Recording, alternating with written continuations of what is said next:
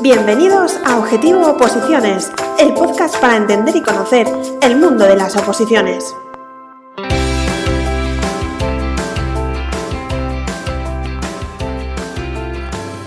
Hola opositores, bienvenidos a Objetivo Oposiciones.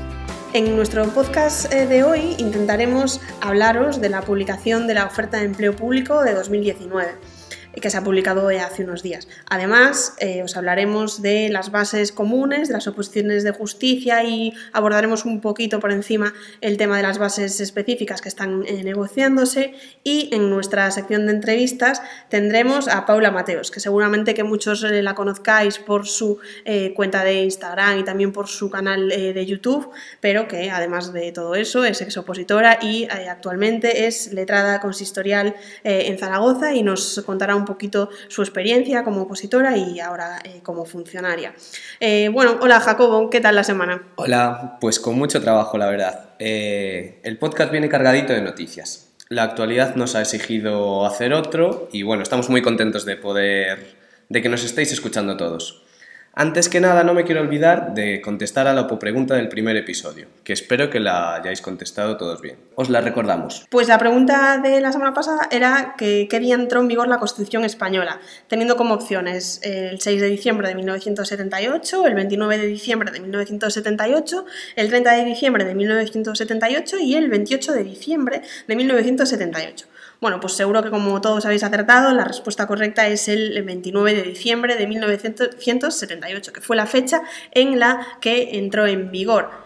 Hay que tener en cuenta que esta pregunta tenía una pequeña trampa y es que se incluía entre las fechas el 6 de diciembre de 1978, que no fue el día en que entró en vigor la Constitución, sino que fue el día del eh, referéndum para, su aprobación y que por este motivo esta pregunta a veces eh, da algunos eh, problemillas. Eh, vamos ya con la información de la oferta de empleo público de 2019 y vamos a hablaros también, eh, como apartado específico, de las bases comunes, de las oposiciones de justicia y de los borradores que ya andan eh, por las redes de las convocatorias específicas para cada una de las oposiciones. Empezamos con la información de la OPE. Son más de 33.000 plazas, concretamente 33.793 plazas. Afectan principalmente a los cuerpos de justicia, Administración General, Hacienda, fuerzas y cuerpos de seguridad y vienen desarrollados en varios Real Decretos que os vamos a intentar resumir a continuación. Bueno, empezando por las plazas de la Administración General del Estado, ¿vale? Vamos a destacar aquí los principales cuerpos, ¿vale? Hay otros muchos cuerpos que no vamos a, detallar porque sería un programa un poquito aburrido, eh, son un montón de cuerpos y un montón de plazas, pero vamos a hablar aquí de los, de los principales o de los más, digamos, más comunes, ¿vale? Eh, tenemos eh, la posición de gestión de la Administración Civil del Estado de turno libre, para la que se ofertan en esta oferta de empleo público 781 plazas. Para promoción interna del mismo cuerpo hay 1050. Para administrativos del Estado, turno libre. Por eh, turno libre, 1.089 plazas. Por promoción interna, 2.950. Auxiliares administrativos del Estado, una posición a la que se presenta mucha gente. Por turno libre, 872 plazas y por promoción interna, 1.500 plazas. Nos preguntabais muchos estos días por redes y también por correo electrónico qué plazas eran estas de promoción interna, de auxiliares administrativos. Bueno, son plazas que están eh, pensadas para promocionar eh, personal funcionario de algunos cuerpos de la Administración General, fundamentalmente de los antiguos grupos E o de los cuerpos de correos, entre otros, y también determinado personal eh, laboral fijo. Son por promoción interna y, como hemos dicho, 1.500 plazas. Destacamos también las plazas de la oposición de técnico auxiliares de informática de la Administración General del Estado, que ni más ni menos va a convocar 460 plazas. Hay que también eh, comentaros que en relación con estas plazas eh, aún tenemos pendiente en la Administración General del Estado, en la mayoría de cuerpos, la convocatoria de las plazas de la oferta de empleo público de 2018, que según se informó hace unas semanas debería publicarse en mayo para que los ejercicios de la oposición fuesen a partir del mes de septiembre. Hemos de decir que en esta nueva oferta de empleo público de las que les estamos hablando hoy, que es la de 2019, se prevé la opción de que se convoquen plazas junto con estas de 2019, las que se hayan convocado en otras normas, por ejemplo, las que se hubiesen convocado en 2018. Pero a día de hoy no hay información oficial que indique que se acumularán, es decir, que indique que las plazas pendientes de 2018 se sumarán a las de 2019. Es verdad que la posibilidad existe y así se prevé en el Real Decreto de la Oferta de Empleo Público, pero por ahora no hay información al respecto. Seguiremos esperando noticias. En cuanto a fuerzas y cuerpos de seguridad del Estado, en escala básica son 2.506 plazas. En escala ejecutiva son 100 plazas, las mismas que en la anterior OEP, la de 2018. Ya sabéis que es una oposición complicada por el número de plazas y por su dificultad. Y en cuanto a Guardia Civil son 2.210 plazas. Actualmente se están celebrando los ejercicios de la convocatoria de de la OEP 2018 y estas serán las plazas de la siguiente convocatoria. Recordaros también que para la convocatoria de Guardia Civil que se celebre en 2020 habrá unos cambios en las físicas que, de los que os hemos informado a través de nuestro blog. Ahora Inés nos va a hablar de una de sus oposiciones favoritos, la de agentes de la Hacienda Pública. Agentes de Hacienda es una oposición muy interesante siempre, tanto por el número de plazas como por el programa que, bueno, que tiene una parte un poco más compleja de derecho tributario, es una oposición asequible.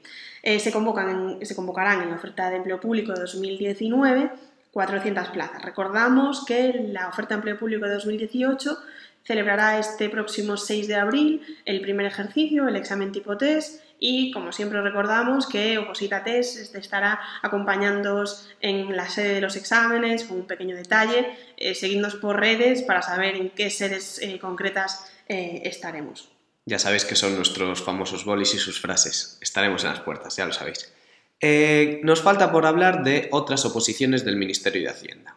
Inspector de Hacienda turno libre. Se convocarán se están presupuestando 146 plazas para turno libre y 50 para promoción interna. En cuanto a técnicos de Hacienda, para turno libre son 439 plazas y 130 de promoción interna. Respecto a técnicos, tenemos que recordar que en marzo se publicó una OEP extraordinaria para sectores estratégicos ante la retirada del Reino Unido de la UE. El conocido como Brexit, ya sabéis que están, no se aclaran ni ellos, no saben si se quieren quedar, si se quieren ir. A lo mejor se quedan. Sí, veremos a ver qué pasa. Pero bueno, en esta OEP extraordinaria se, se presupuestan 226 plazas para técnicos de Hacienda.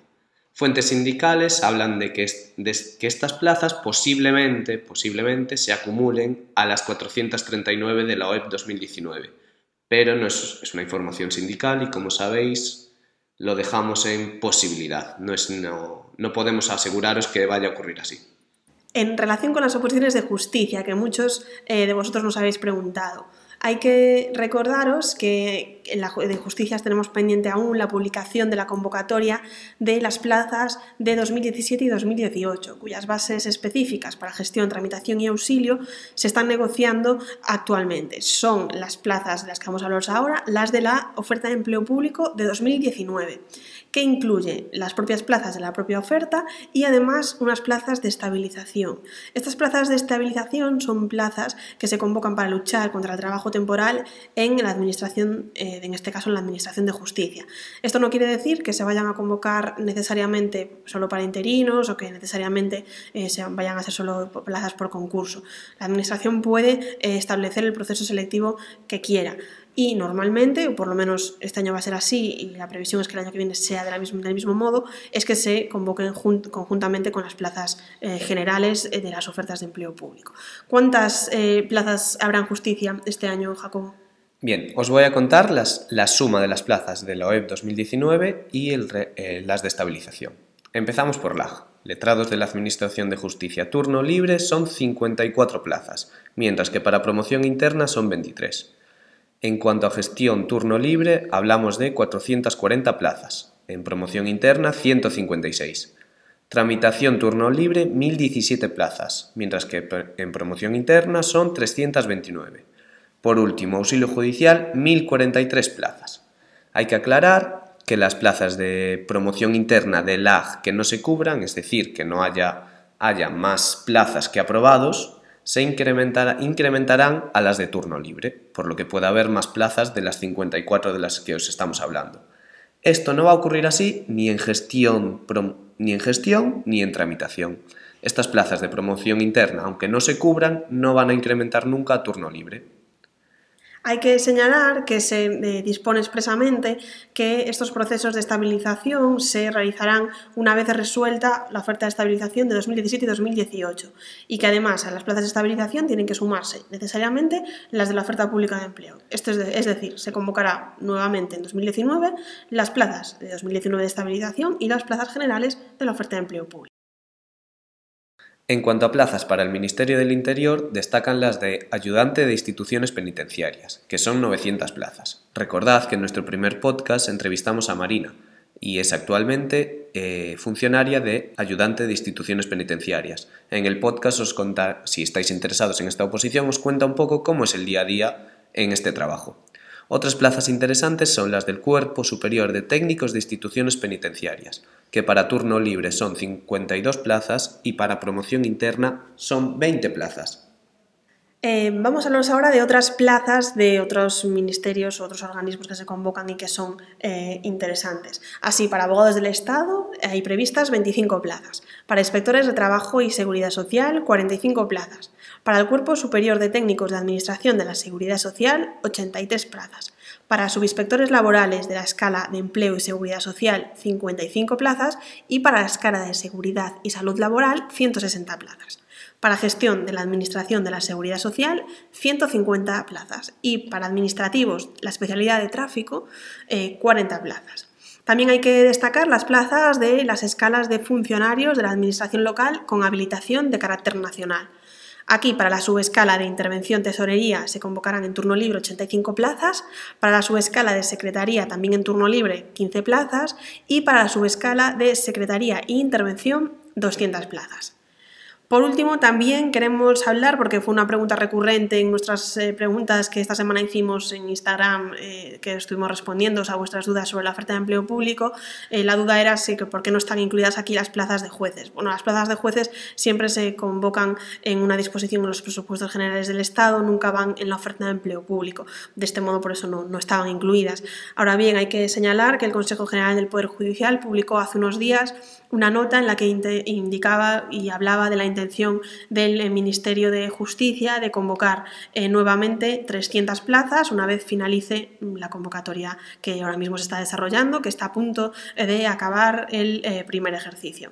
Recordad que semanalmente en nuestro blog repasamos cómo han sido los orales en este primer ejercicio. Os contamos cómo han sido por cada tribunal, los aprobados y los suspensos. Seguramente os va a ser útil ir mirando las estadísticas. Bueno, como os decimos, esta es la información resumida de los principales cuerpos y sus respectivas plazas. Eh, os emplazamos a que consultéis nuestro blog, el blog de Opositates, donde tenemos desgranada toda la oferta de empleo público y donde además podréis consultar los boletines eh, oficiales donde se publica para ver si se publican plazas en vuestra oposición, si no hemos hablado de ellas. Es un momento eh, para opositar, así que si os lo estáis pensando, os recomendamos que consultéis nuestro blog. Si tenéis cualquier duda, ya sabéis que estamos a vuestra disposición, nos podéis escribir a ayuda.opositates.com e intentaremos ayudaros en lo que necesitéis. Y ahora toca hablar de las bases comunes de justicia. Eh, hasta ahora no hemos hablado en nuestro podcast de ellas y muchos nos lo habéis pedido. Vamos con ello. Eh, lo primero queremos aclarar qué son las bases comunes de justicia y a qué oposiciones afectan. Oposiciones afectadas, gestión, tramitación auxilio. ¿Qué convocatorias? O sea, ¿qué plazas afectaría las de la OEP 2017 y 2018, que se van a acumular en esta siguiente convocatoria. ¿Y qué se regula? Son unas normas comunes para estos tres procesos. Eh, se confirma lo que se venía rumoreando sobre el cambio de sistema. Así se establece que el sistema de selección para esta convocatoria de con carácter excepcional será el sistema de concurso-oposición. Como ya os hablamos en nuestro primer podcast, esto quiere decir que habrá una primera fase de oposición con los diferentes exámenes y que posteriormente habrá una fase de concurso con una valoración de méritos. ¿Qué méritos se van a valorar? Pues los que se mencionan en las bases comunes eh, son la experiencia, la experiencia como funcionario en, la Administración de Justicia, la formación, la titulación que se tenga, pues sea un, grado, una licenciatura y también la puntuación que se haya obtenido en las dos anteriores eh, convocatorias a los cuerpos de justicia. Una de las informaciones interesantes que aparecían en estas bases comunes es que si os presentáis a la fase de oposición y lográis pasar el corte con vuestra nota, con vuestra nota del examen, pero no lográis la plaza, esa nota se os va a guardar en la siguiente convocatoria, salvo que la nota de corte de esta siguiente convocatoria sea superior a la de vuestro examen. Otra información interesante es que las bases establecen un plazo de cuatro meses para que se realice el examen desde que se publique la convocatoria, la convocatoria de cada una de las concretas eh, oposiciones, de cada, de cada cuerpo. Hay que tener en cuenta que esto no siempre se ha cumplido. La convocatoria del último año de tramitación turno libre, por ejemplo, se publicó el 30 de noviembre de 2017 y el primer examen fue el 12 de mayo de 2018, por lo que como vemos, esos cuatro meses que preveían también las bases de 2018 pues finalmente no, no se cumplió. Y la pregunta del millón, ¿cuándo saldrán las convocatorias de gestión, tramitación, auxilio? Bueno, pues para hacernos una idea, en la anterior convocatoria las bases comunes se publicaron en el BOE el 15 de septiembre de 2017 y la convocatoria de tramitación, por ejemplo, no se publicó hasta el 30 de noviembre de 2017. Ahora mismo se están negociando las bases específicas de cada oposición, por lo que no podemos avanzar todavía en qué plazo se producirá la convocatoria específica de cada cuerpo. Como nos decía Inés, se están negociando actualmente las bases específicas de las convocatorias de gestión, tramitación y auxilio y ya están circulando por ahí unos borradores que, se han remitido a los, a los sindicatos y que anticipan unos más que posibles cambios en, en los procesos selectivos. Vamos a intentar resumiros lo más, lo más destacado de esta información probable, probable, pero que no es segura. Podría seguir no producirse estos cambios. Eh, cuéntanos de gestión, Inés, ¿qué, ¿qué novedades hay? Pues en gestión se sustituye el examen de desarrollo por un ejercicio que consistirá en consultar, sin ayuda de textos legales, a 10 preguntas sobre los distintos temas que componen el programa. En cuanto a tramitación, se sustituiría la prueba de mecanografía por un ejercicio tipo test de conocimiento de ofimática. Seguro que el que no ha probado, no ha practicado mucho la mecanografía le alegrará que se produzca este cambio, si finalmente se produce. Y en auxilio, según los borradores que se han filtrado, no, habría cambios y todo seguiría igual que en la última convocatoria. Como os hemos dicho, la mesa sectorial se reunirá eh, estas primeras semanas eh, de abril y aquí se negociarán los borradores para ver cómo quedan finalmente.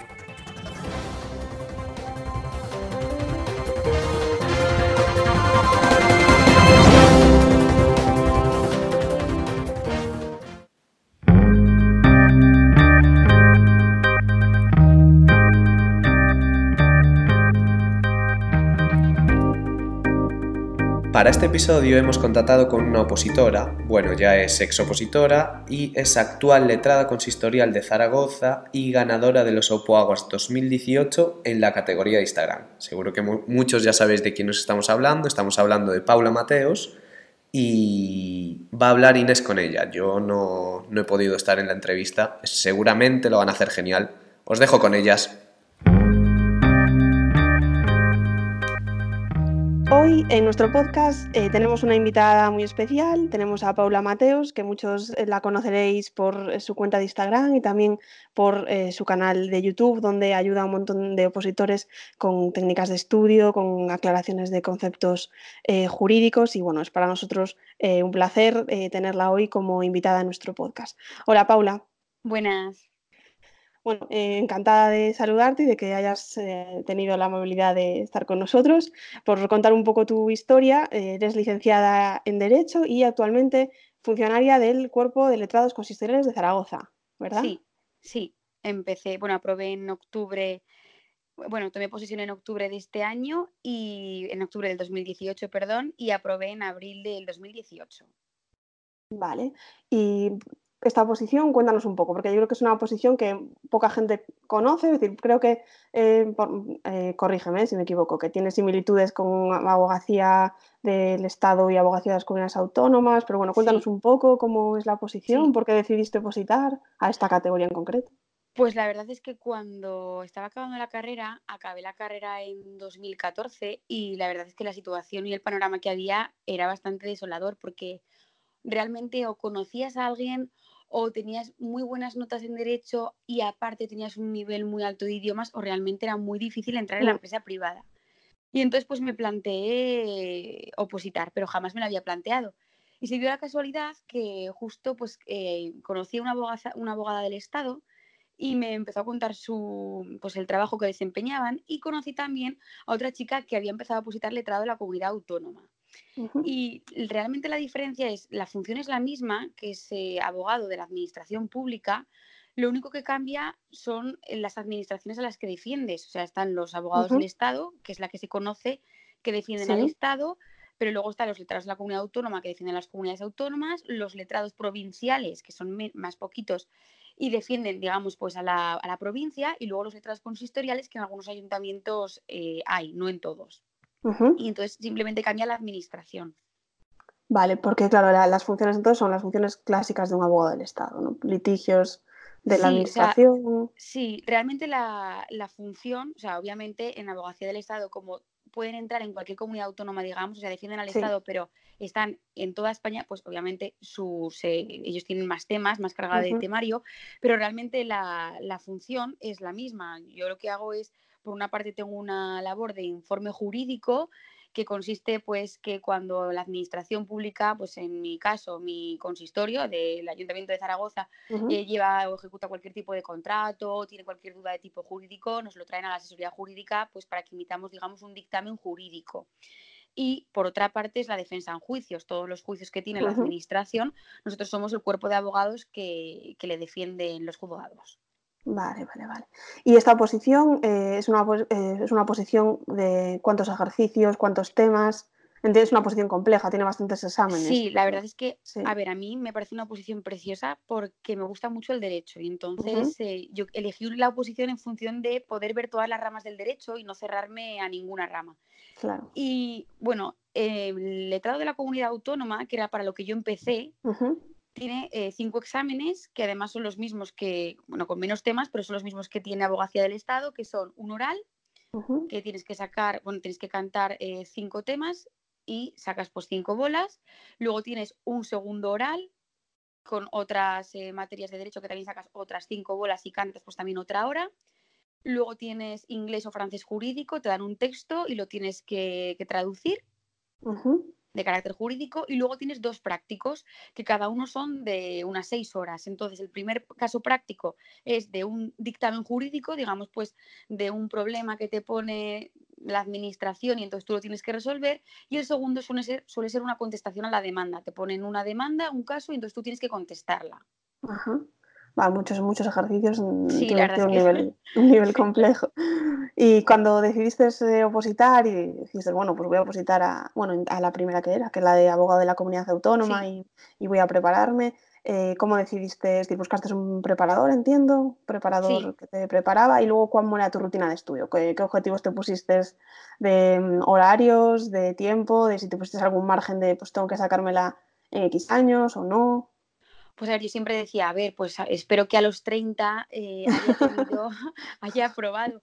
Pero es que realmente yo creo que no te puedes poner un tiempo porque a mí, por ejemplo, cuando yo ya empecé a opositar, me dijeron, mira, la media de esta oposición es de unos 6 años y medio. Hay gente que se lo sacan mucho menos tiempo mm. y hay gente que se lo sacan más, pero más o menos es una media.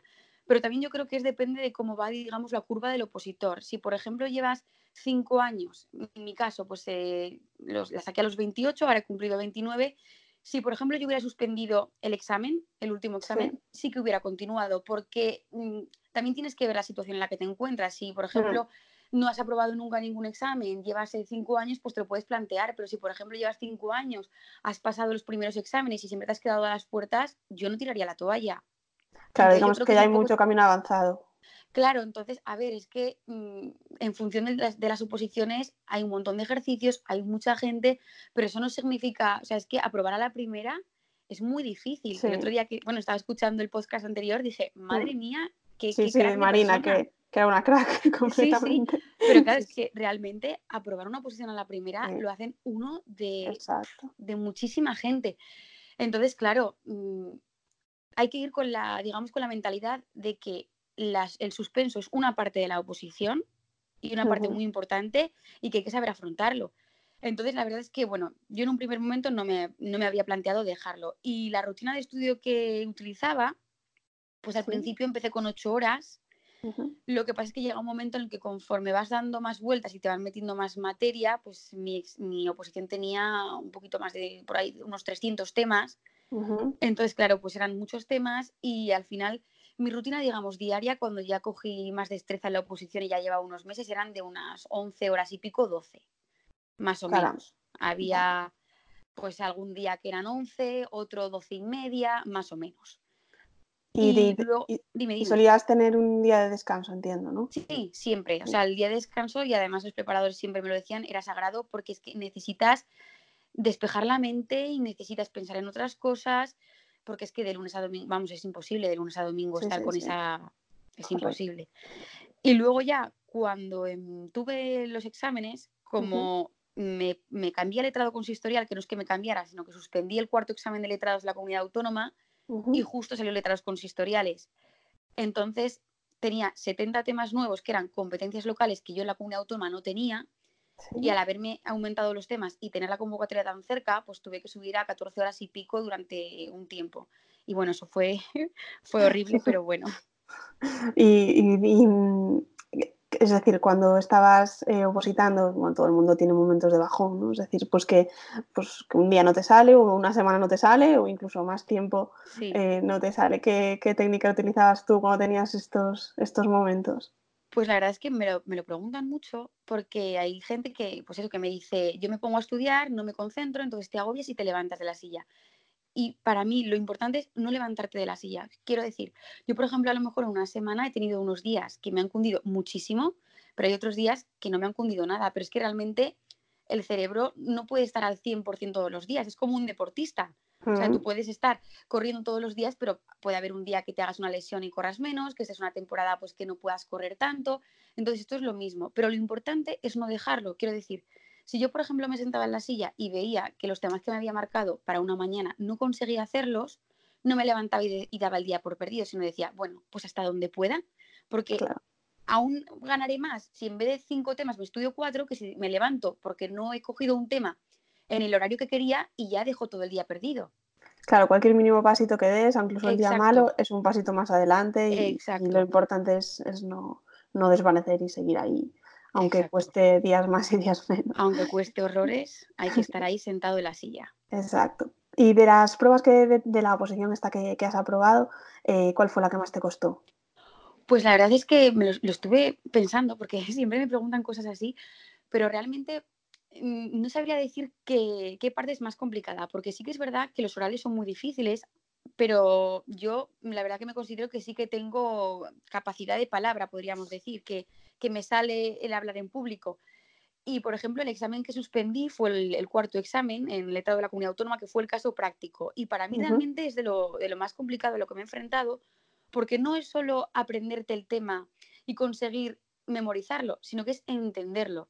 Y entonces nos ponían unos casos muy largos, pues que eran pues, seis horas, te metían todas las materias que podían y entonces ya no era solo estudiarte los temas de la oposición, sino que además tenías tú por tu cuenta que mirar jurisprudencia, diversas sentencias, estudiarte otras normativas que no te habían entrado en el examen porque te lo podían poner en el caso práctico. Y para mí la verdad es que fue muy complicado porque tenías que entender absolutamente todo. En el caso práctico lo tenías las leyes, es decir, es caso práctico en el que no tienes ningún tipo de apoyo. Sí, sí, tienes que tener las leyes porque, claro, sí, es necesario, es necesario que te pongan las leyes. Por ejemplo, la comunidad autónoma no nos dejaban ir con, con portátil, o sea, realmente ellos te, te hubieran dado el portátil, pero no te dejaron. Entonces yo tuve que cogerme dos maletas de facturar llenas de leyes que parecía que nos íbamos a China porque, vamos, no nos dejaban. Y en cambio, em, letrados consistoriales sí que nos habilitaron unos portátiles, pero bueno, unos ordenadores, pero que estaban capados, digamos que no podíamos entrar a internet ni a ninguna página, solo digamos a la normativa que nos habían habilitado los, los informáticos. Ya caramba, eso sí que, sí que tiene su, cosa. Y mm, el día que, que, aprobaste, es decir, que te enteraste de que habías aprobado, que superaste todos los ejercicios, ¿cómo fue ese día? ¿Con qué, qué recuerdo tienes? Bueno, pues la, verdad es que fue muy bonito porque lo bueno que tienen estas oposiciones es que nos presentamos muy poquita gente. Son oposiciones que a lo mejor hay pues dos o tres plazas y mm. realmente la gente que se presenta es, digamos, otra forma de oposición porque no se presenta mucha gente, pero todo el mundo que se presenta tiene un nivel muy grande, entonces, claro, es muy competitivo. Y lo bueno es que te lo dicen en el momento. Mm. Entonces, pues llegamos al final eh, tres chicas y a mí me tocaba leer primero. Y claro, pues el último ejercicio es el caso práctico, que lo hacemos por la mañana y por la tarde pues vas al tribunal a leerlo. Y entonces empecé a leerlo y vi cómo iban cuchicheando, iban sonriéndome, porque además muchas veces los miembros del tribunal, para bien o para mal, son muy expresivos. Y entonces, claro, empecé a ver, vi a un magistrado que se puso las manos en la boca y entonces yo dije, cuando terminé, digo, o lo he hecho muy mal o lo he hecho muy bien. Y entonces se quitó las manos y de repente me dice en voz baja, muy bien. Y ya me, empecé, a, empecé a medio llorar, súper nerviosa. Ya me dijeron que me podía ir. Fui a salir de la puerta, estaba tan nerviosa que era una puerta corredera y no podía salir porque iba para adelante y para atrás con la puerta. Y cuando salí, salí llorando y claro, de repente estaba ahí pues mi preparador, las otras chicas que iban a entrar detrás mío y, y mi padre y mi novio me decían, pero ¿estás bien? Digo, sí, sí, digo, estoy muy bien. Y entonces me fui directamente a mi preparador y ya me puse a hablar con él y bueno, esperamos a que me, dieran la nota, me dieron la primera plaza y fue como, es que no me lo creía, o sea, era como, ya no tengo que volver a estudiar, ya me tengo que volver a encerrar. y ahora que ya has aprobado y que bueno, que ya estás trabajando, ¿cómo, o sea, tu día a día ha cambiado completamente, obviamente, de estar encerrado a, a, estar estudiando. ¿Cómo ha sido ese cambio? ¿Lo has llevado bien? Al principio, pues, eh, impresiona de repente enfrentarte a, a un trabajo, ¿no? Porque después de todo, eh, no, claro, una persona que oposita, como, es tu caso, por ejemplo, después de, la carrera y que, bueno, que aunque pueda podido tener algún contacto con el eh, mundo laboral normalmente eh, menos o, poco, ¿no? Sí, claro, cambia completamente. De repente decir, pues mañana, pues bueno, ya tenías un horario, ¿no? Digamos, de, bastante de trabajo, pero bueno, que el día a día imagino que habrá cambiado mucho. Sí, la verdad es que, bueno, además lo hablaba con mi compañera que, que aprobé con otra chica y decía, es que salir por la tarde a pasear con sol, era como, Dios mío, eh, es que hay vida más allá de tu habitación o de tu biblioteca. Y la verdad es que cuando aprobamos, que aprobamos en abril, estuvimos seis meses esperando porque justo vino el verano. Entonces dijeron, pues bueno, ya, lo, ya os ponéis en septiembre. Entonces fueron unas vacaciones eh, bastante largas. Sí, y bueno, pues en octubre empezamos y la verdad es que muy bien. De hecho, pues se hace este mes ha sido cuando he empezado a tener los primeros juicios porque de momento ya hemos tenido informes, y sí que nos habían dado pues, casos para ver de los compañeros. Y bueno, la verdad es que es una pasada. O sea, a ver, mm, los primeros meses sí que estuve un poco, ya llevo más o menos seis meses, y el primer mes sí que estaba súper nerviosa porque me daba la sensación de que me tenía que saber absolutamente todo. Y era como, mm, te ponen un caso y es, lo tienes que saber. Pero claro, realmente me dicen, a ver, tú has aprobado una posición para saber también dónde tienes que buscar. Claro, exacto. Y pues bueno, pues poco a poco te vas haciendo el trabajo. La verdad es que el primer mes es como, además, nosotros no tenemos prácticas. Entonces, claro, es verdad, es algo que te iba a preguntar, porque en muchos otros cuerpos pues hay prácticas o hay un periodo de formación. Aquí no. Sí, no, aquí entras, entre el primer día ya tenía mi despacho con mi nombre, con mi ordenador y ya me empezaron a dar juicios y me empezaron a dar informes. Y sí, la verdad es que, a ver, tengo la suerte de que mis compañeros, pues tengo unas compañeras que aprobaron también y una era de mi, de mi academia y luego los demás compañeros enseguida preguntas cualquier duda y te ayudan, pero claro, mm. es como me están dando esto y, jamás he ido a un juicio, no sé ni dónde me tengo que sentar, no, sé, bueno, pero, pero vamos, la verdad es que este mes he empezado con juicios y es súper bonito, la verdad que... Entonces la, la reflexión al final es que vale la pena. Muchísimo. Bueno, es que yo siempre lo digo, pero me da la sensación de verdad de que no estoy trabajando, porque es que el trabajo comparado con la oposición es todo tan distinto. Y vamos, y ya que te paguen y todo, porque claro, en las oposiciones estás vamos, dedicando mil horas y nadie te paga, ni, ni tienes vacaciones, ni tienes nada. Claro, eso es verdad. Y además ahora que además de, de, bueno, de estar trabajando y de estar, bueno, a, a tu trabajo diario y demás. Tienes también ahora, bueno, has tenido, siempre has tenido, imagino que ahora nos aclararás, un perfil de Instagram muy activo y ahora también un canal de YouTube donde para los que no los conozcáis, pues el canal de Paula está genial y tiene un montón de vídeos, eh, no solo de, conceptos jurídicos o aclarando cosas de ciertas normas, sino también de técnicas eh, de memorización, el, de memorización, perdón, el vídeo de esta semana que, nosotros lo hemos visto eh, está genial y está, está muy, muy chulo. ¿Cómo fue que, es decir, por qué te decidiste a, crear la cuenta y ya no solo a crearla, sino luego a, enfocarla un poquito más a, a ayudar de manera pues altruista a otros muchos opositores que están, que están en tu misma situación. ¿Qué te impulsó a, hacer eso? Pues la verdad es que empecé más activo cuando acabé las, las oposiciones, porque sí que es verdad que hacer vídeos o mm, llevar una cuenta eh, es bastante trabajo y entonces pues mm. yo estaba dedicada por y para la oposición y sí que lo tenía también como desahogo, pues para compartir experiencias y saber que no estaba sola. Y fue cuando aprobé la posición cuando me dediqué más de lleno. Y fue por el hecho de que cuando suspendí el cuarto examen en la comunidad autónoma, fue yo creo que de las experiencias más duras de mi vida, porque mm, aparte de que estás dedicada por y para la oposición y parece que tienes que aprobar porque es tu obligación, yo, bueno, siempre digo, realmente no es tu obligación, tu obligación es estudiar todos los días y, y hacerlo lo mm. mejor que puedas, pero claro, tu obligación no es aprobar, es intentar hacer lo máximo posible y que de tu mano no, no se haya quedado nada, ¿no? Pero bueno, pues yo tuve el examen el 9 de marzo que fue el día que suspendí y el 8 fue mi cumpleaños. Entonces fue un cumpleaños súper amargo, porque cumplí los años y al día siguiente suspendí. Pero ya no solo eso, sino que es que encima estaba en el cuarto examen de cinco exámenes, que es como que lo ves todo tan cerquita, y encima fui la única que suspendió. Entonces yo es que ese día me sentía, eh, no lo sé, es que me acuerdo, vamos, que me vinieron a buscar mis padres, lloraba, pero amargamente, y realmente me llegué a plantear, no me lo planteé en serio si dejarlo o no, pero plantearme si, si es que qué me pasaba, que por qué no sabía hacer eso.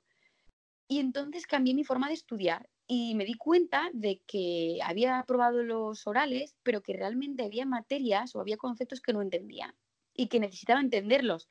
Y que para estudiar una oposición no solo sirve cantar los temas, sino que tienes que entenderlos. Y la verdad es que pues empecé a estudiar, hacía mil preguntas a los preparadores cada semana, a lo mejor llevaba 20 preguntas que se desesperaban conmigo, la verdad, porque si no me contestaban ahí les mandaba WhatsApp, si no les mandaba correos electrónicos o si no les llamaba, pero yo les bombardeaba, a todo el mundo bombardeaba. Y lo pasé tan mal en esa situación de, de verme que tenía que aprender los conceptos y de que no entendía nada, que cuando probé dije, pues todo lo que esté en mi mano de que pueda ayudar y que puedan no perder tanto tiempo como perdí yo y que puedan entender las cosas y que puedan adelantar tiempo, digo, pues mira, si lo puedo evitar a un opositor, lo hago, porque a mí ya no me sirve. O sea, quiero decir, yo ya he aprobado, no me voy a presentar a otras oposiciones porque ya no puedo subir más en, la escala administrativa y digo, ¿de qué me sirve a mí todo lo que he aprendido echarlo a perder? Entonces, por eso decidí hacer los vídeos pues son un éxito, vamos. Nosotros hemos visto tus, tus vídeos y, los comentarios de, otros opositores sobre, sobre ellos y, la verdad es que, es que están genial y, son muy útiles. Eh, además, por lo que también hemos visto por, por, redes, que hemos estado pues, investigando un poquito, ahora estás con el doctorado. Sí, la verdad es que sí, porque bueno, es algo que siempre me había planteado. Cuando acabé la, la carrera, me planteé si hacer la oposición o el doctorado. Lo que pasa es que, bueno, al final decidí opositar y vamos, la verdad es que, porque, bueno, al final el problema es como todo. Hay gente que está acabando el doctorado, que no hay plazas, que no sabes si puedes seguir. Y entonces yo decía, jolín, pues estar cinco años haciendo el doctorado y luego no tener la, oportunidad de quedarte porque no hay plazas o por la situación económica, hizo que lo descartara. Pero sí que era algo que quería hacer por mí misma porque me gusta mucho el derecho. Y entonces, pues ahora que he acabado, dije, lo hago a jornada parcial, muy tranquilamente, a cinco años, pero bueno, no dejo de estudiar, porque es que si dejo de estudiar, yo creo que me gustaría muchísimo volver a retomar esa, ese hábito de estudio. Claro. Ahora que digamos que aún lo tienes ahí fresquito el, estudiar. Bueno, para acabar en, nuestro, en nuestra entrevista de hoy vamos a hacerte algunas preguntas que vamos a intentar repetir siempre que nos acordemos a todas las personas que, entrevistemos. Y la primera es que qué película, libro o, ya ahora que está muy de moda serie, recomendarías a un opositor. ¿no? Quizá no a un opositor, eh, a cualquier persona, pero eh, principalmente a un opositor. Puede ser motivacional o no, es decir, no es necesario. Entonces, cuéntanos, ¿qué libro, película o serie recomendarías?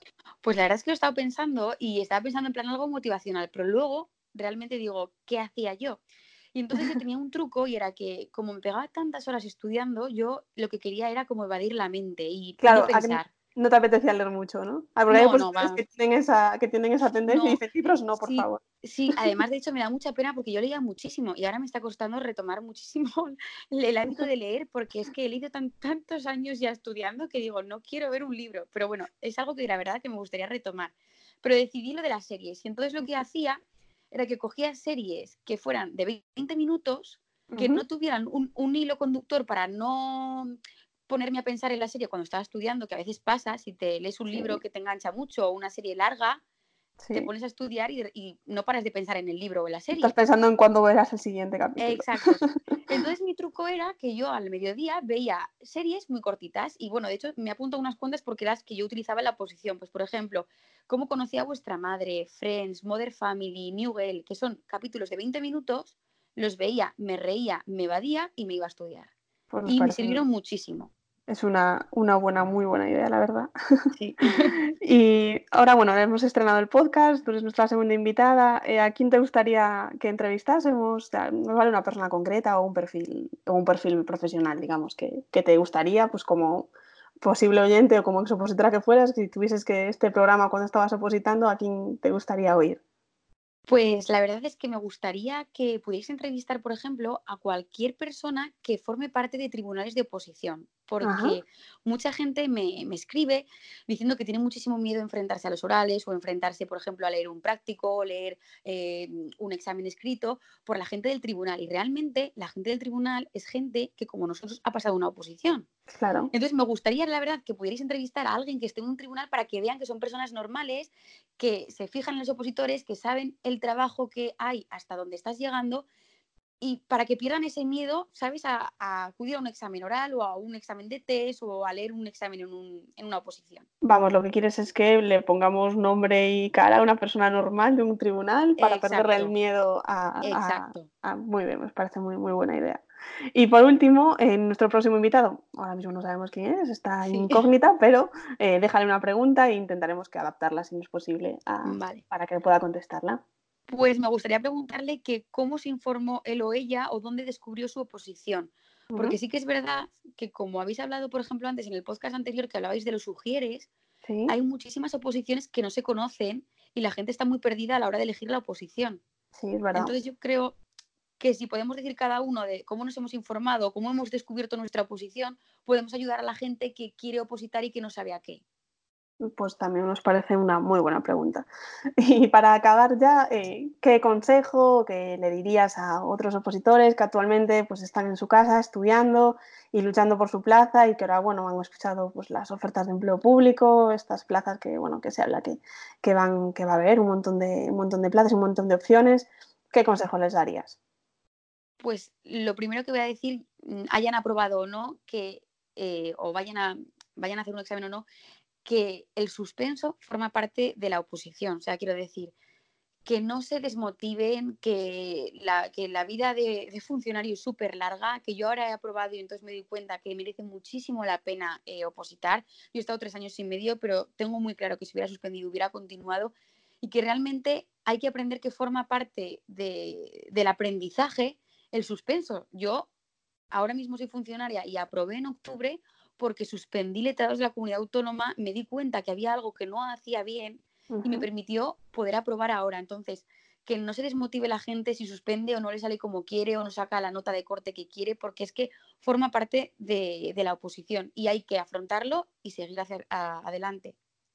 Pues muy bien, Paula. Pues nada, muchas gracias. Invitamos a todos a que te sigan por Instagram, arroba paula barra baja mateos 90 y que también la busquéis eh, en YouTube, donde vais a encontrar un montón de, de material interesante. Muchas gracias, Paula. A ti, hasta luego.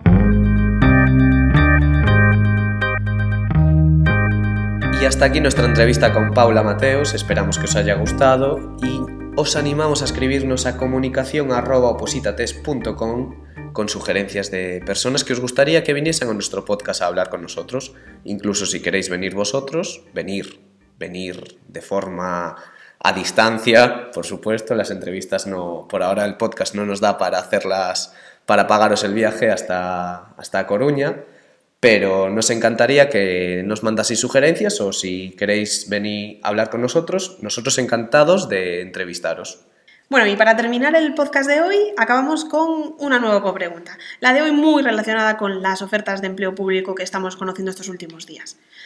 Según el artículo 70 del texto refundido del Estatuto Básico del Empleado Público, la ejecución de la oferta de empleo público o instrumento, instrumento similar deberá desarrollarse dentro del plazo improrrogable de A. 4 años, B. 3 años, C. 2 años, D. 5 años. Como siempre, la contestaremos al inicio de nuestro próximo programa. Por favor, si os ha gustado el podcast, os agradeceremos comentarios, como ya hemos tenido alguno en iVoox y también en, en iTunes, y los me gustas. Nos vemos en el siguiente episodio. Hasta pronto, opositores.